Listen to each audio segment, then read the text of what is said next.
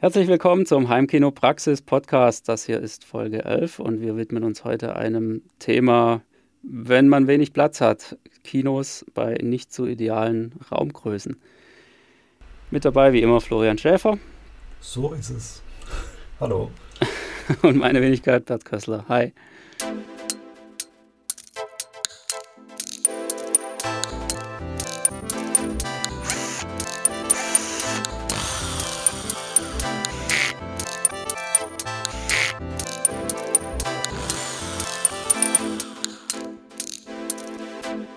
Heimkinopraxis Podcast.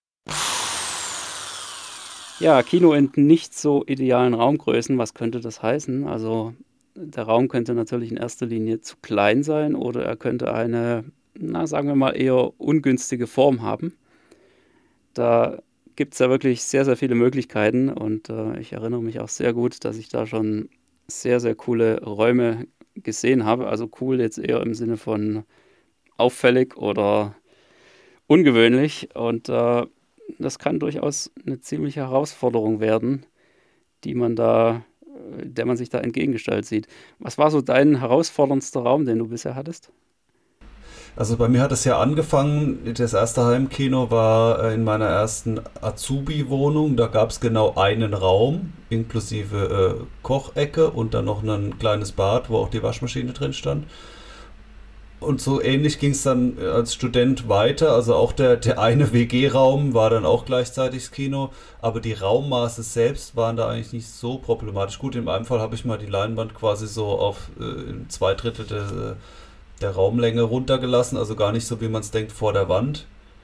Ähm, das war da eine Sache, das äh, und ansonsten, äh, wo ich mich erinnere, was suboptimal war, das hatte mit den Raummaßen gar nicht so viel zu tun, aber Raumeigenschaften, weil ja, ich ja jetzt erst im Eigenheim gelandet bin, äh, da kann man natürlich mehr machen. Das war das Thema mit der Belüftung. Weil ich ansonsten dann irgendwann auch natürlich hergegangen bin, alle Türen zu, schön alles dunkel, Film läuft und dann wird es einfach irgendwann sehr stickig. Also, also zwei Stunden dann in einem geschlossenen Raum einen Film gucken, also das, das ist in kleinen Räumen eher nicht möglich, zumindest nicht mit mehreren Personen, finde ich. Und das war dann noch am ehesten das, das Suboptimalste an den Räumen, muss ich sagen. Ja, das stimmt allerdings. Also ich muss ja sagen, ich habe hier, ähm, na, was sind es ungefähr, 20 Quadratmeter so grob. Und ich bin schon tierisch froh darüber, dass ich eine, eine Lüftungsanlage drin habe und äh, dafür Frischluftzufuhr sorgen kann. Man merkt das auch ganz deutlich, wenn die mal aus ist. Also die läuft jetzt nicht 24 Stunden durch, die macht immer mal Pause. Aber wenn man da im ungünstigsten Moment den Film schaut, dann wird es da schon echt verdammt warm und stickig irgendwann da drin. Selbst wenn man nur alleine da sitzt. Ja, ja das ist äh, schwierig. Aber bleiben wir vielleicht gerade mal bei der Raumgröße. Also ich denke mal, nach oben sind sowieso keine Grenzen gesetzt, aber nach unten, naja, irgendwann wird es dann schon schwierig. Also ich denke mal gerade, was die Front angeht, wenn das Ganze eben alles zu eng gestellt werden muss, dann ist es einfach im Endeffekt nicht mehr so ideal. Also alles, was unter drei Metern Breite ist, da wird es wirklich sehr, sehr schwierig weil man eben einfach den Effekt hat, man, man will ja eine möglichst große Leinwand haben, ähm, sowieso wenn der Raum relativ lang ist, damit man da noch ein großes Bild hat. Und ähm, dann sollten die Lautsprecher im einfachsten Fall jetzt eben noch daneben passen. Wenn man nicht gerade den Aufwand betreiben will und da jetzt mit einer Bafflewall und äh, akustisch transparenter Leinwand anfangen will, ja, wo man das Ganze dann einfach alles dahinter versteckt und dann wie in so einem Dolby Cinema die Leinwand wirklich über die komplette Raumbreite äh, laufen lassen kann. Also es hängt immer so ein bisschen davon ab, was man genau machen will, was man sich äh, da auch ähm, an Aufwand reinstecken will, was man sich leisten kann. Und wie der Raum letztendlich auch insgesamt in seiner Dimension ist, weil drei Meter Breite ist eine Sache, ja, aber das kann sowohl sehr, sehr schlecht sein, das kann aber auch im Prinzip völlig egal sein, wenn der Raum dafür zum Beispiel lang genug ist, sodass man eben vieles ausgleichen kann. Ja, wie gesagt, Lautsprecher hinter die Leinwand, dann hast du schon mal das Bildgrößenproblem nicht mehr so wirklich. Und auch nicht mehr das Problem, dass die Lautsprecher zu wandnah aufgestellt sind.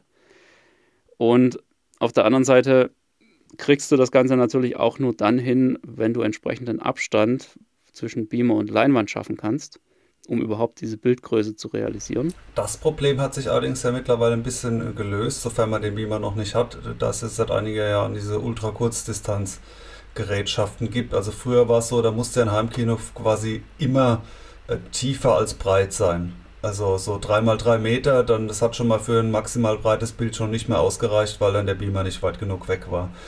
Gibt es mittlerweile Alternative für diese äh, ja, breiter projizierenden Beamer? Ja, an sich äh, ist das richtig, genau. Wobei natürlich diese Geräte jetzt auch eher auf Wohnzimmer konzipiert sind, aus meiner Sicht. Also so richtige Heimkino Beamers sind das ja auch nur so bedingt. Ja? Also da würde ja. mir jetzt wahrscheinlich jeder widersprechen, der die Dinger verkaufen will. Aber ähm, ja, so, so richtig toll ist es nicht, wenn man wirklich 100% rausholen will. Ich sage jetzt mal nur das Thema Maskierung. Ja, kannst du mit Ultrakurzdistanz eigentlich vergessen. Ja, ja. Ja. Weil, weil du dir da zwangsläufig irgendeinen Schatten einfängst von, von unten oder von oben, je nachdem, wo das Ding steht. Und dann auch so diese Probleme, wo das Center steht. Ja, kann halt blöderweise so sein, dass der Beamer genau an der Stelle sein muss, wo der Center ist. Und ähm, naja, das kann schon eine kleine Herausforderung werden. Was von Vorteil ist, wenn die Lautsprecher noch nicht vorhanden sind oder wenn es eine Option ist, äh, die zu tauschen gegen andere. Weil bei irgendwelchen komischen Raummaßen, also tendenziell gibt es ja eigentlich zwei Varianten, ganz komische Form oder zu klein. Und bei zu klein hilft ja häufig einfach auch Lautsprecher zu kaufen, die zu so einem kleinen Raum passen. Weil wenn man jetzt zum Beispiel sagt, ich habe aber schon zwei riesige Standlautsprecher, dann passen die halt maximal schlecht in den kleinen Raum rein. Sowohl dröhnen die dann ohne Ende, als auch, dass die so, so dick auftragen. Und da werden dann zum Beispiel kleine Wandlautsprecher viel besser vom Ergebnis. Und die lassen dann auch vom Raum mehr übrig. Also wenn man sagt, der Raum ist schon so klein und so weiter und dann noch Lautsprecher, die schon 40 Zentimeter tief sind und dann noch einen halben Meter von der Wand wegstehen sollen, ja, dann kann man sie schon fast als Kopfhörer verwenden. Oder man quetscht es halt doch in die Wand, in die Ecke und so weiter. Also wenn die Lautsprecher variablen sind, da kann man schon mal so ein bisschen noch was rausholen und dann eben tendenziell welche kaufen, die eben für super flach oder sowas äh, ausgelegt sind. Die müssen dann auch nicht schlecht klingen, weil flach an der Wand gibt ja automatisch wieder mehr Bass. Also heißt auch nicht unbedingt, dass die Bass schwach sind im Ergebnis. Ja, also davon kann ich ja ein Lied singen. Ich habe da auch vor ein paar Wochen mal ein nettes Video dazu veröffentlicht, wo ich das Ganze mal erklärt habe. Ähm, es ist ja tatsächlich bei mir auch so gewesen. Also mein Raum ist äh, 3,35 Meter breit. Und ähm, ja, ich hatte ja ein paar Jahre lang die äh, wunderbaren XCZ Spirit 11, also schon so mittelgroße Standlautsprecher. Also es geht immer größer, aber ja, die waren schon ganz ordentlich, vor allem eben für meinen Raum hier. Und ähm, man hat ganz stark gemerkt, dass die im Bass wirklich ordentlich Dampf gegeben haben. Ich musste dann auch wirklich geschlossen betreiben, sonst hätten die da einen Wahnsinnsradau gemacht da drin. Und ähm, ja, mein Problem, oder naja, ich sag mal in Anführungszeichen Problem, war, dass ich ganz deutlich den Unterschied gemerkt habe zwischen dem Pure Direct Modus, und dem eingemessenen Zustand vom System. Also äh, war mir jetzt im Prinzip nicht weiter wichtig, weil ich immer den eingemessenen äh, Modus nehme. Äh, dieses äh, Direkthören ist irgendwie nicht so mein Ding, weil das einfach aus meiner Sicht keinen Sinn ergibt. Aber man hat ganz deutlich gemerkt beim Umschalten, dass im Direktmodus die Lautsprecher wesentlich dumpfer sich angehört haben. Also wirklich so, wie wenn du einen Vorhang davor gezogen hättest.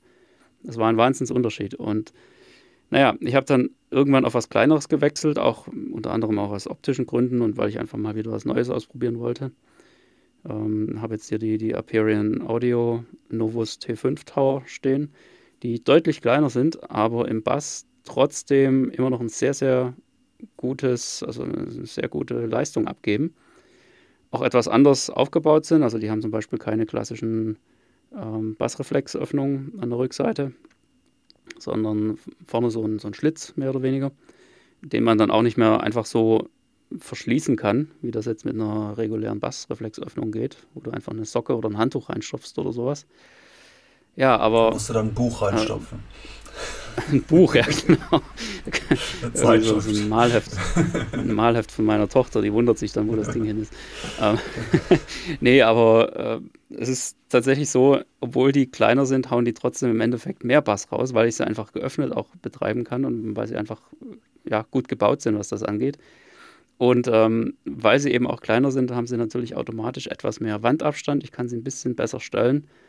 Und ähm, man merkt jetzt einfach, dass dieser Unterschied zwischen dem Direct-Modus und dem eingemessenen Zustand auch wesentlich geringer ist.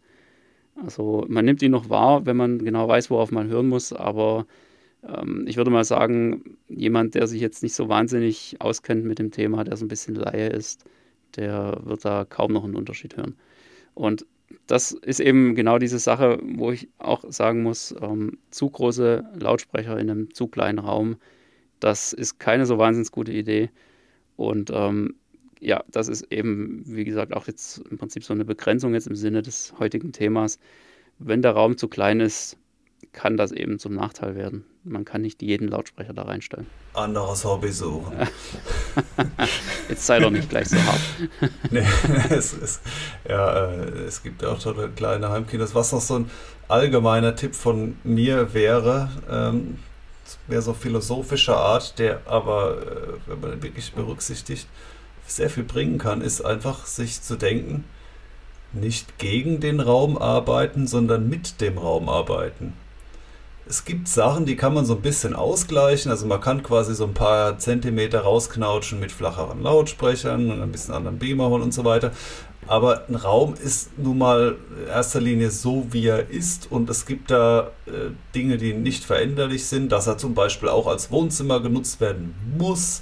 Oder dass da irgendwie ein äh, Backsteinkamin irgendwie äh, prominent an der Wand ist. Oder, oder, oder. Und dann einfach äh, überlegen, jetzt nicht versuchen, ein anderes Heimkino zu kopieren, was in ganz anderen Maßen von Raum drin steht und zu sagen, ich will es jetzt aber reinprügeln und mache dann einfach die schlechtere Version davon bei mir zu Hause, äh, sondern sich zu überlegen, ja, was, was geht denn mit dem Raum? Man muss natürlich dann Abstriche machen und oder einige Dinge gehen dann auch einfach nicht.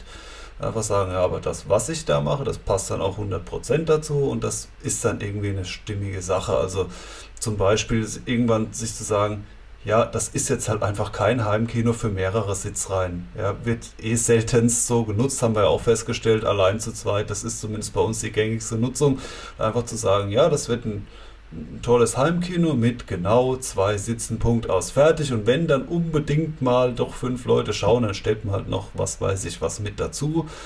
Oder zu sagen, ja, der Bass, der ist nur mit super großem Aufwand präzise hinzubekommen, weil das einfach so, so eine komische Dröhnform hat und den Aufwand will ich gar nicht betreiben, um das hinzubiegen. Dann einfach zu sagen, ja, dann hat halt dieser Bass diese und jene Einschränkung, ist halt einfach so und dann woanders was Schönes draus machen oder aus diesem, wenn ich jetzt den ähm, Kamin denke, also kann ja auch toll aussehen, so ein äh, wenn es auch noch Backstein ist oder sowas, dann sagt er, dann lass es doch einfach da stehen und irgendwie dekorativ einbinden, anstatt dann noch zum Beispiel dann eine Verpackung drum zu zimmern oder sowas.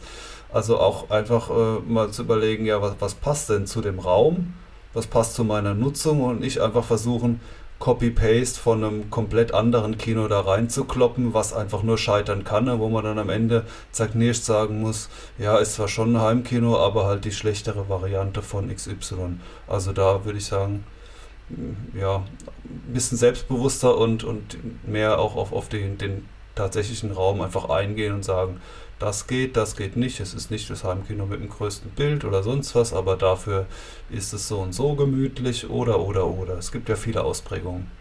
Mach das Beste aus deinen Möglichkeiten. Ich denke, das wäre da so der beste Tipp in dem Zusammenhang.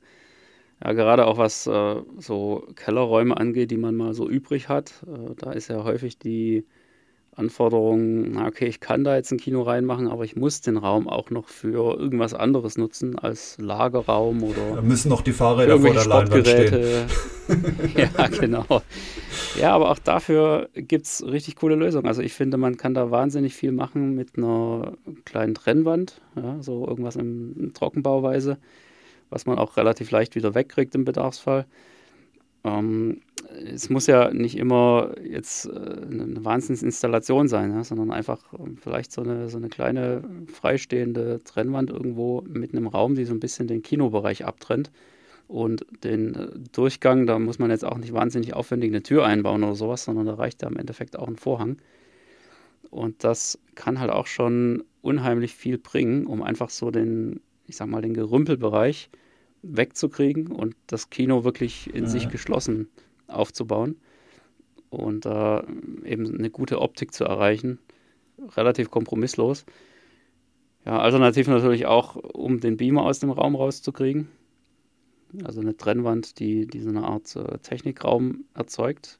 Und das, das Beamer-Rauschen, das bekommt man da auch schon sehr, sehr gut weg, selbst wenn da nur, in Anführungszeichen, nur ein Vorhang ähm, den Technikbereich abtrennt. Der Vorhang, der schluckt im Prinzip einen Großteil von dem Rauschen weg.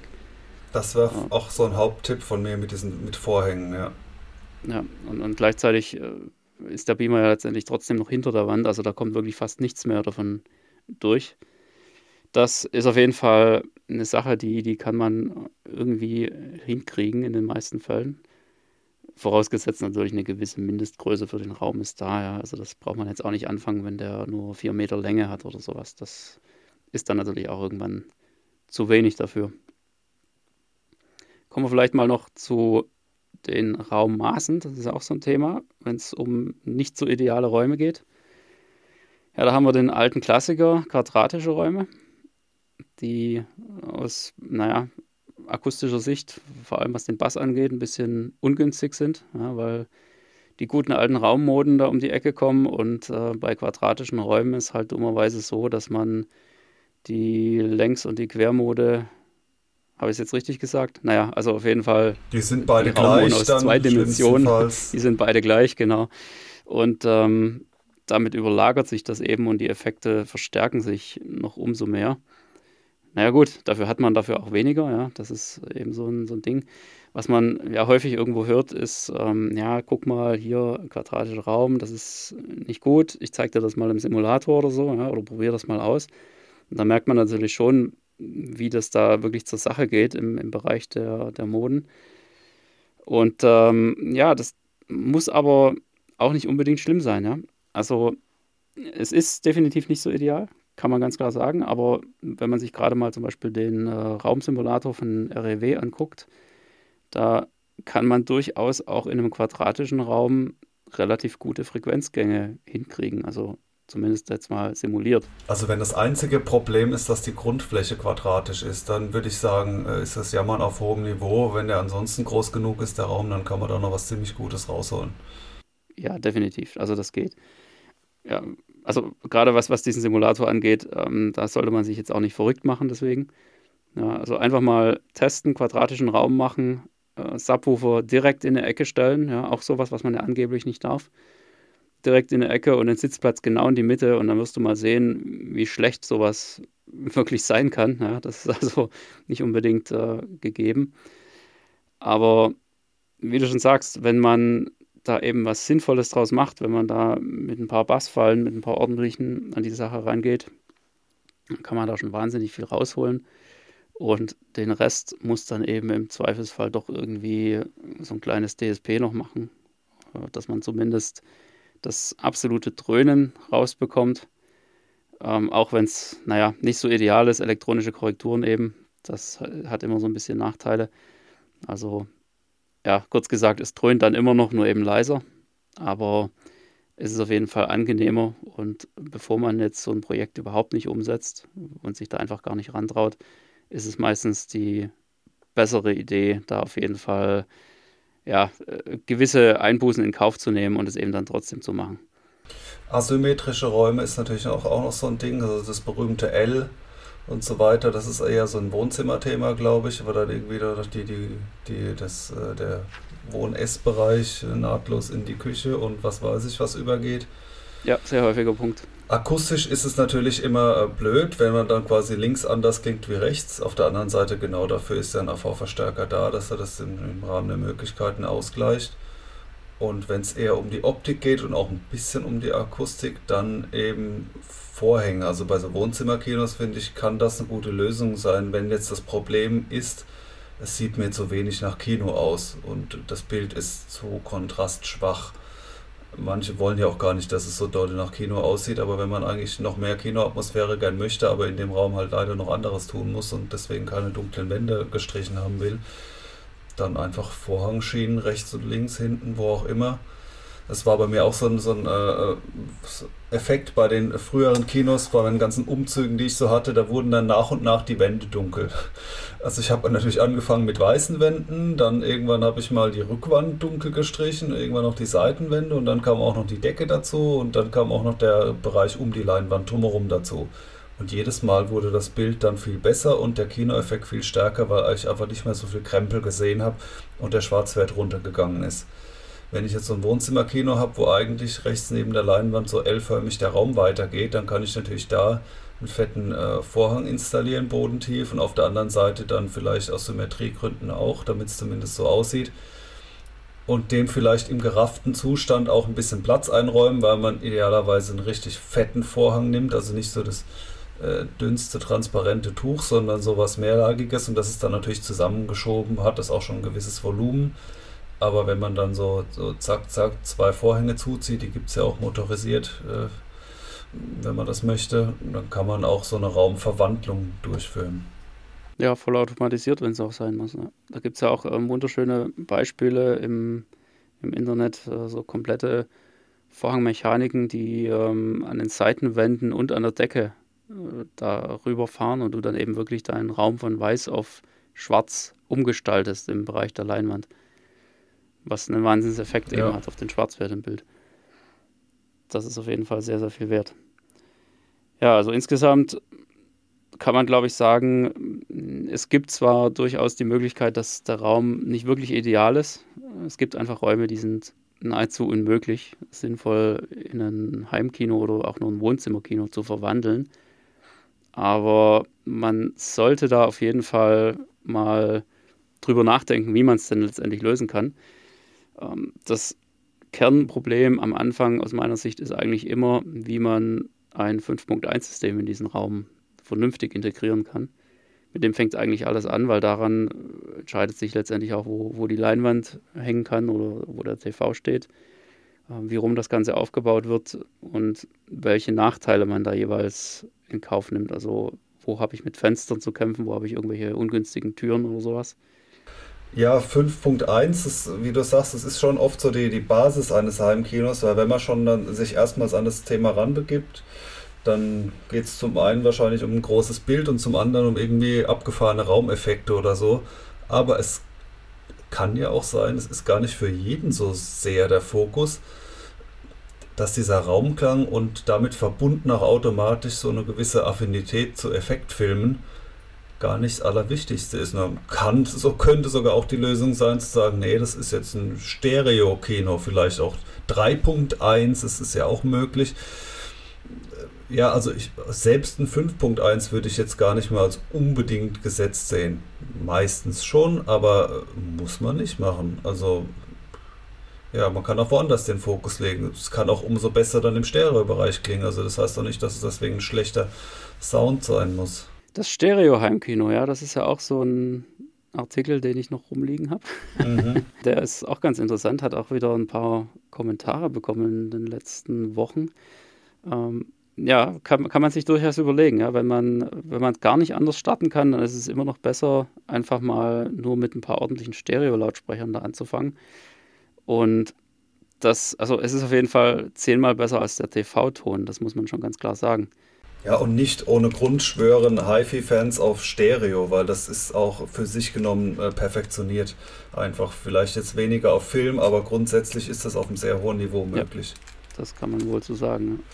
Und ansonsten eignet sich dieses Thema natürlich auch gut, um ein bisschen äh, Eigenwerbung zu machen für Beratung auf, äh, von und auf äh, Heimkinopraxis weil immer dann, wenn sich die Lösung nicht so von alleine aufdrängt, dass es ganz klar ist, wie man das macht, und zwar so, wie es der Nachbar auch gebaut hat, sondern man dann so einen komischen Raum hat, dann ähm, ja, bieten wir auch einfach eine Beratung an, zu sagen, äh, vielleicht äh, fällt uns da ein Weg ein, wie man dann doch 20 Lautsprecher da reinzimmert oder auch nicht.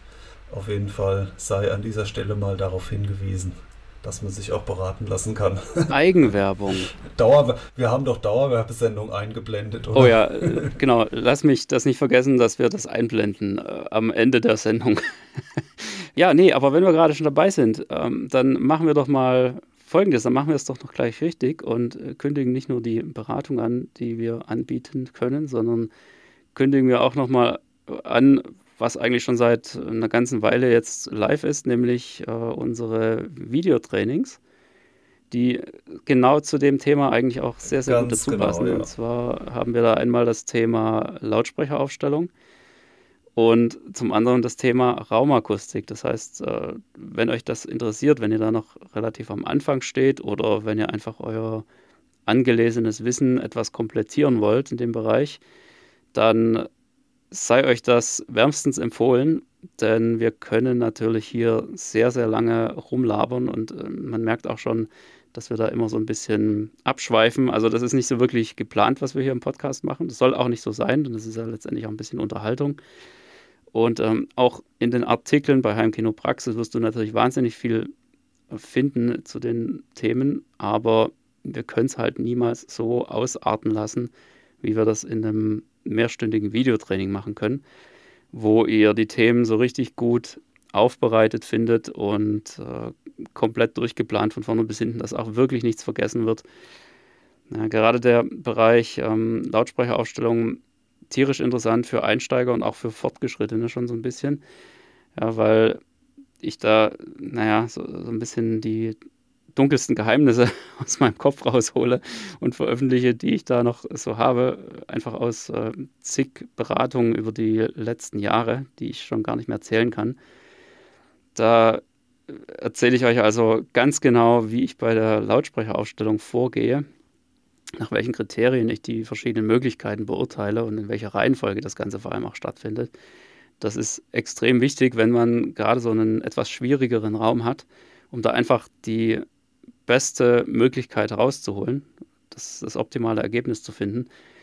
Das ist nicht immer ganz einfach, aber wenn man nach dieser Vorgehensweise, nach dieser Denkweise vorgeht, wie ich das da in dem Videotraining erkläre, dann findet man eigentlich in nahezu jedem Raum eine optimale Lösung. Klar, letztendlich muss man sie auch umsetzen wollen, das ist das andere Thema, aber naja, auch das Thema Raumakustik, ganz interessant. Ähm, ich denke, das hat sich inzwischen rumgesprochen, also zumindest unter den Hörern dieses Podcasts müsste das sich rumgesprochen haben, dass Raumakustik so ziemlich der wichtigste Teil ist, wenn es darum geht, guten Klang zu bekommen, oder kann man das so sagen? Absolut, äh, ja, definitiv. Also wenn es nur darum geht und man keine weiteren Einschränkungen hat und der Rest wurscht ist, könnte man zum Beispiel auch äh, das Heimkino in den Garten bauen und dann halt immer nur nach äh, nachts Filme schauen. Das ist eine super Akustik. Du meinst, wenn die Nachbarn optimal Bescheid Wenn die Nachbarn 100 Kilometer weg sind, keine Ahnung, äh, weil dann gibt es halt keine Wände, die blöd zurückdröhnen zum Beispiel. Ja, aber da sind dann ja, wie man schon merkt, dann andere Einschränkungen. Aber ja klar, der Raum, äh, das A und O. Ja, das absolute A und O. Und äh, ich habe auch so ein bisschen den Eindruck immer gehabt, dass das so die größten Fragen aufwirft, weil man eben wirklich nicht so richtig weiß, was man da jetzt machen muss oder was wirklich sinnvoll ist und, und wie weit man da gehen muss. Ja, und dann steht man halt im Baumarkt vor dem Noppenschaum und denkt sich so, ja, ich glaube, das löst mein Problem. Bis man dann zum Glück dann doch noch rechtzeitig irgendwo erfährt, nein, tut es nicht.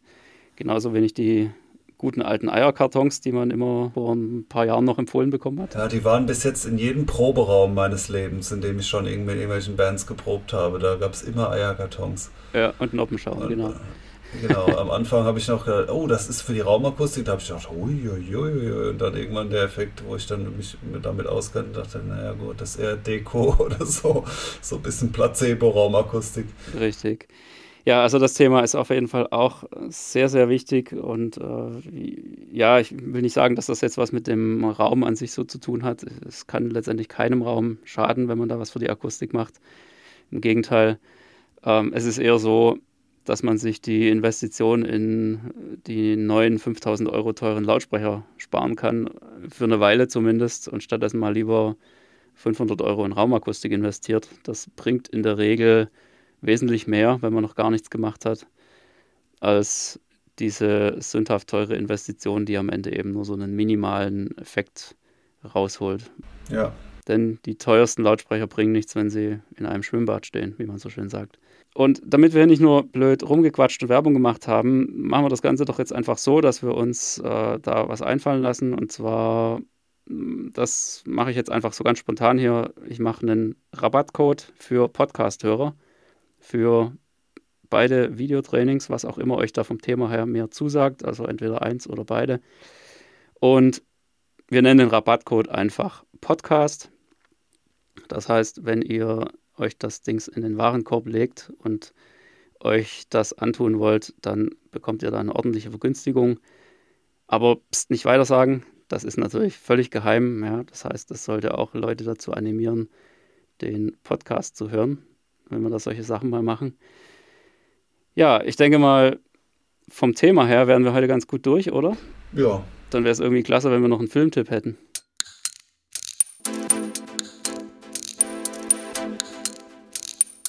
Der Heimkinopraxis Filmtipp. So, also mein Filmtipp. Ja, das, das letzte Jahr war ja jetzt an, mit Neuerscheinungen nicht so sehr gesegnet und außerdem kennt ihr ja dann eh jeder die allerneuesten Filme. Trotzdem habe ich auch einen Film, den wahrscheinlich auch jeder kennt und den ich gerade kürzlich wieder gesehen habe,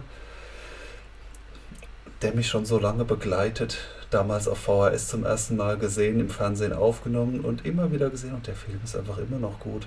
Und vielleicht kommt sogar noch eine Fortsetzung raus demnächst und zwar Beverly Hills Cop. Es ist vor allem ein All-Time Favorite. Ich, was soll ich sagen? Der Film ist einfach geil. Der, ja, also ich, ich ja, ich hole da noch ein bisschen aus, keine Ahnung, ich erzähle jetzt nicht den Film nach, weil ich glaube, den, den kennt jetzt wirklich jeder. Äh, und wer es noch nicht, der den noch nicht kennt, der sollte den jetzt aber auch wirklich anschauen. Ähm, der ist von 1984. Äh, Eddie Murphy war damals, glaube ich, 23 Jahre alt, also so mit der Startschuss seiner Karriere. Und äh, das ist so ein Film, der ist echt gut gealtert. Der ist immer noch nicht peinlich und der, der flutscht einfach, weil das technisch das Beste an dem Film, finde ich, ist der Schnitt. Ich habe da mal äh, gestern, wo ich gerade nochmal geschaut habe, drauf geachtet. Also es gibt ja so schnellere Sequenzen, der ist mal ruhig, mal schneller, mal hat er auch richtige Action. Und immer wenn es so ein bisschen flotter geht, wenn die irgendwo da ein bisschen rumrennen und so weiter oder von A nach B gehen, mal drauf achten, wann geschnitten wird. Das ist wirklich immer dann, wenn man auch denkt, jetzt würde ich mal zwinkern. Also es ist so super natürlich. Es ist also nicht äh, extremst äh, künstlerisch, dass man sagt, das geht in die Geschichtsbücher ein, sondern mehr so handwerklich. Das war eben auch die Zeit, wo es mit den Videoclips so losging. Und das flutscht einfach, dieser Schnitt. Der ist relativ flott, aber noch auf keinen Fall so, dass er nervt, dass man denkt, jetzt hör mal auf mit dem Rumgeschnibbel. Also mich nervt sowas ziemlich schnell. Ich hasse zum Beispiel Michael Bay-Filme, auch wenn die vom gleichen Produzent sind. Ähm, also äh, oh ja, Simpson, äh, Bruckheimer sind ja die, die Typen und zum Beispiel ein Film, der auch einen super geilen Schnitt hat. Äh, und der auch ansonsten so sehr cheesy ist, aber noch mehr Fans hat, glaube ich, wäre ja Top Gun. Und zwar war das von den Produzenten der nächste Film, der produziert wurde. Also direkt nach Beverly Hills Cop ging es weiter mit Top Gun und die sind visuell tatsächlich auch teilweise ein bisschen vergleichbar, auch wenn es verschiedene Regisseure sind. Ja, und ich finde bei dem Film, äh, da passt einfach alles. Es gibt sehr viele verschiedene Genres. Es gibt am Anfang so eine Exekutionsszene regelrecht, wo der Typ, wo, wo äh, dieser so, so eine Art äh, Junkie, der, der der beste Freund ist, der kriegt dann von hinten einen Kopfschuss, also richtig brutal. Und dann ist es an anderer Stelle eher wie so ein Dick- und Doof-Film. Und, und ich würde sagen, insgesamt ist es eigentlich eher eine Komödie und ich finde es irgendwie schade, dass es solche Filme kaum noch gibt, sondern dass es eher heißt, ist eine Komödie, dann nur lachen. Und dann müssen aber auch jede Minute drei Witze erzählt werden. Und wenn der Film ernst ist, ja, dann soll er aber auch besonders ernst sein. Und Action, ja, dann bitte von vorne bis hinten nur Krach, Bumm. Und das finde ich eigentlich gerade bei Beverly Hills Cop cool, dass der alles so ein bisschen drin hat. Also es fängt mit so einer total übertretenen Action an, die schon an Bruce Brothers erinnert, wo die Autos einfach so reihenweise ineinander krachen schöner 80s Soundtrack.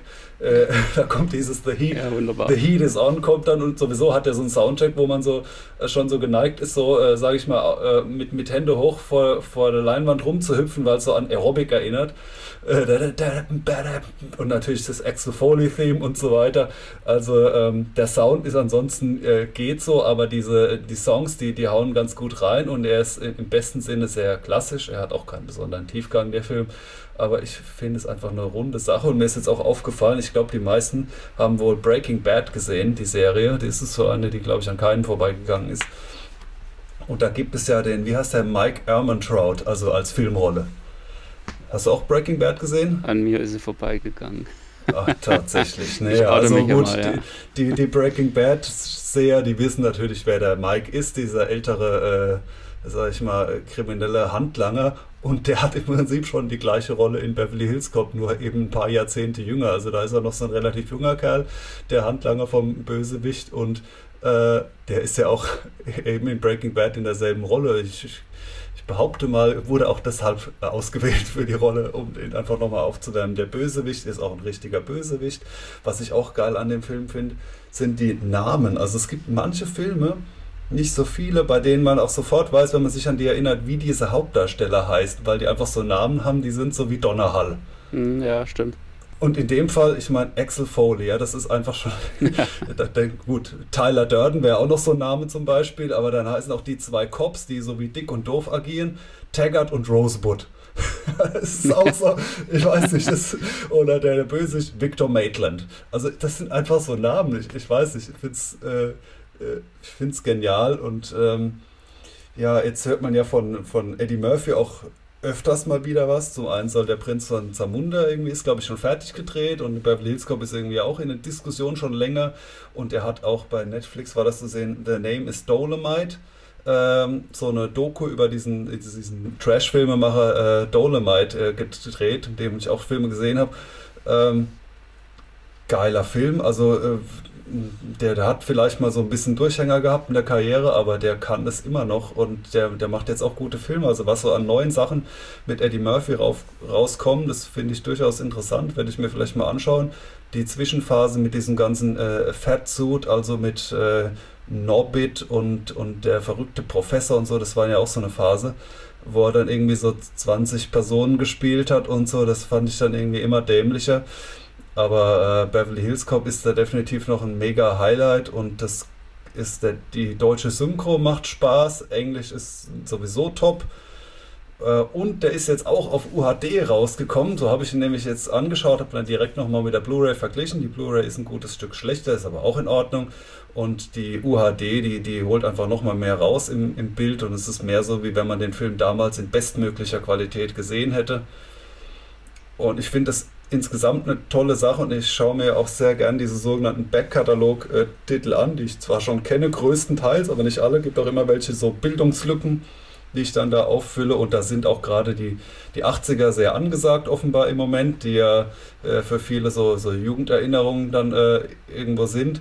Und die werden jetzt, die, die gab es natürlich schon auf DVD, jetzt auf Blu-ray und jetzt nochmal UHD ich schaue mir die dann auch gern nochmal in der allerneuesten, besten Qualität an und nehme das dann zum Anlass, solche Filme dann nochmal aufzuwärmen.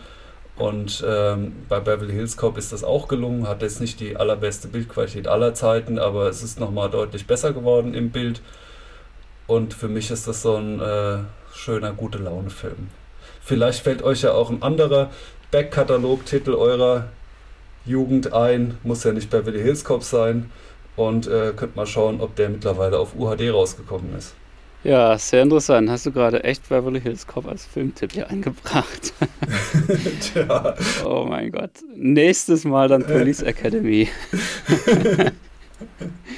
das sind halt, ich weiß nicht, ich habe den auch so oft gesehen. Ähm, ja, aber ich behaupte, der ist auch für Erwachsene noch wirklich gut erträglich. Das ist einfach, das, der Film ist, ist gut gealtert, ja. Kann man nicht von jedem Film sagen. Ja, Humor verändert sich im Laufe der Jahre, das ist absolut richtig. Also du kannst, was ich zum Beispiel überhaupt nicht mehr angucken kann heute, wo ich mich damals aber kaputt gelacht habe, das sind die ganzen Bully-Filme.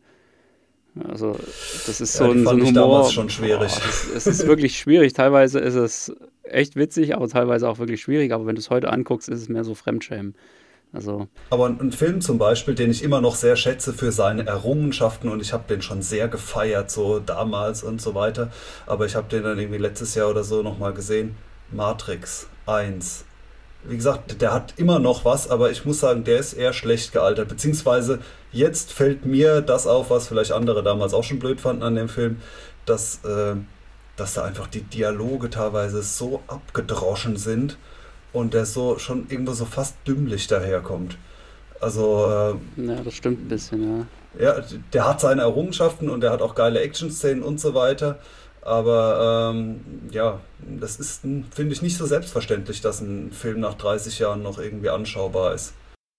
Ja, es ist diese äh, gewollte Morpheus-Coolness, glaube ich, ja, die da ja. auch so ein bisschen rüberkommt. Ja, ich spreche natürlich bei, äh, bei Beverly Hills Cop ausdrücklich vom ersten Teil. Also die anderen, ich kann mich nur noch an so einzelne Szenen erinnern mit so einer Multifunktionswaffe, wo so ein Netz rausgeflogen kommt und dann irgendwie Musik abgespielt wird. Äh, das ist gequälte Kacke, ja, braucht er nicht anschauen. Aber der erste äh, Teil, super geil. Ja, sehr cool, vielen Dank. Ja, prima. Dann äh, sind wir durch für heute und ich würde sagen, wir hören uns in zwei Wochen wieder. Bis dahin, macht's gut, gebt uns noch ein paar Likes oder sowas und tschüss. Wir hören uns.